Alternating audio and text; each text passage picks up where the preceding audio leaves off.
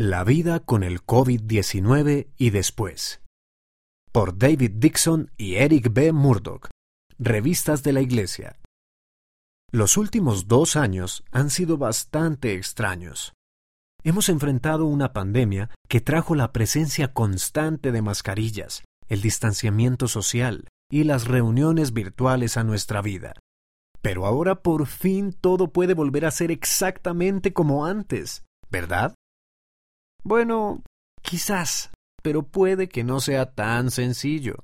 Muchas personas se sintieron aisladas e inseguras, y una pandemia no será la única vez que experimentaremos este tipo de sentimientos. Esta vida no siempre es fácil, pero no se concibió para que lo fuera. Todos afrontaremos dificultades. A continuación, damos algunas ideas de cómo allanar la transición hacia la vida después del COVID-19. Estos consejos también pueden ayudarte a afrontar dificultades en el futuro. Las cosas han cambiado, pero también has cambiado tú. Estar presentes.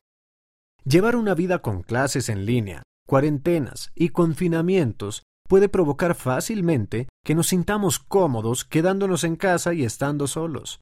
Pero no fuimos hechos para vivir aislados. Reunirnos en la iglesia, en la escuela o en las actividades es más necesario que nunca.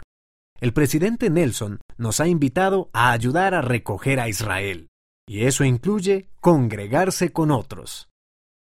Volver a conectarte con viejos amigos y empezar a conectarte con nuevos. Con algunas amistades pueden pasar meses, aún años sin verse, pero en el momento de volver a conectarse parecerá que nada ha cambiado.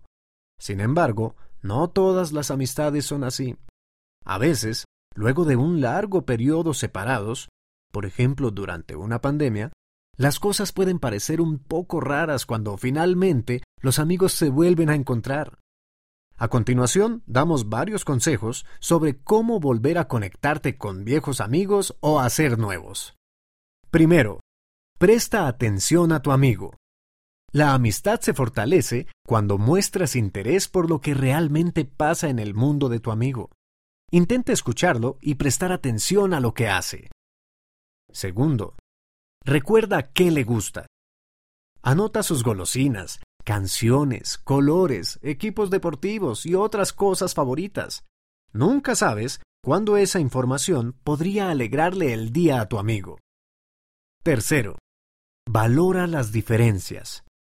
El elder Dieter F. Uchtdorf del Quórum de los Doce Apóstoles dijo, La Iglesia prospera cuando aprovechamos la diversidad y nos alentamos unos a otros a desarrollar y emplear nuestras habilidades para elevar y fortalecer a nuestros condiscípulos. Cuarto, dedica tiempo a servir. Envía un mensaje de texto cordial. Ayuda con los quehaceres. Comparte una habilidad. Sé un apoyo en los buenos y en los malos días. Tiende una mano y ayuda cuando puedas. Recuerda que el Salvador nos enseñó acerca de prestar este tipo de servicio. De cierto os digo que en cuanto lo hicisteis a uno de estos, a mí lo hicisteis. Dejar de sentirnos atascados. Un sentimiento que muchos han tenido durante y después de la pandemia es el de sentirse atascados. Puede que no te hayas sentido completamente feliz y satisfecho con la forma en que te están yendo las cosas. Quizá tu vida no esté donde quieres que esté. Esto podría deberse a muchas razones. Podrían ser los malos hábitos, los sueños rotos, las oportunidades perdidas durante la cuarentena, o simplemente las cosas que no puedes cambiar. Sea lo que fuere, recuerda que no estás atascado sin esperanza, hay cosas que puedes hacer para dejar de sentirte atascado. Recuerda siempre que Jesucristo, mediante su expiación infinita, puede darte fuerza para dejar de sentirte atascado. Puede ayudarte si acudes a Él en oración. El Salvador puede mostrarte la mejor manera de seguir adelante. Además, ten en cuenta que sentirte atascado suele significar que algo no te está yendo bien y que ha llegado el momento de hacer un cambio. No tiene que ser un cambio grande. Los cambios pequeños pueden marcar una gran diferencia. Considera anotar las cosas que podrías cambiar, luego elige una de ellas y empieza a trabajar lo antes posible. Seguir adelante con una nueva normalidad. El mejor consejo para lidiar con una pandemia o cualquier dificultad proviene del profeta.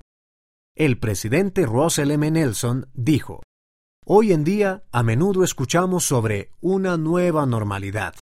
Si realmente desean adoptar una nueva normalidad, los invito a volver cada vez más el corazón, la mente y el alma hacia nuestro Padre Celestial y su Hijo Jesucristo. Permitan que esa sea su nueva normalidad. Acojan su nueva normalidad arrepintiéndose todos los días. Procuren ser cada vez más puros en pensamiento, palabra y hechos.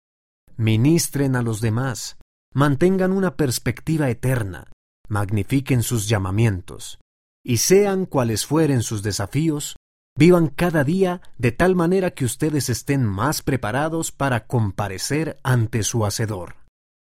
¿Cómo puede irte mal si sigues las enseñanzas del profeta? Sigue adelante con fe en Jesucristo, aunque no puedas ver los resultados de tus esfuerzos. Lo mejor de ti aún está por llegar. ¿A quién puedes ayudar tú? Al vivir una pandemia o cualquier situación difícil, debes acudir a los demás para recibir ayuda.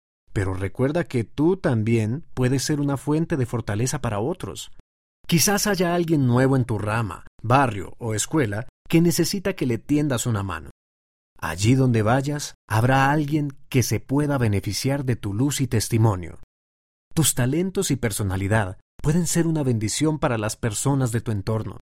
Por lo tanto, con espíritu de oración, busca oportunidades para servir. Al hacerlo, puede que descubras que tus desafíos te resultan más fáciles de sobrellevar. Dios te dio dones espirituales en abundancia, aunque todavía no puedas reconocerlos. Una de las mejores maneras de fortalecer esos dones es usarlos y dejar que tu luz brille. Así que brilla.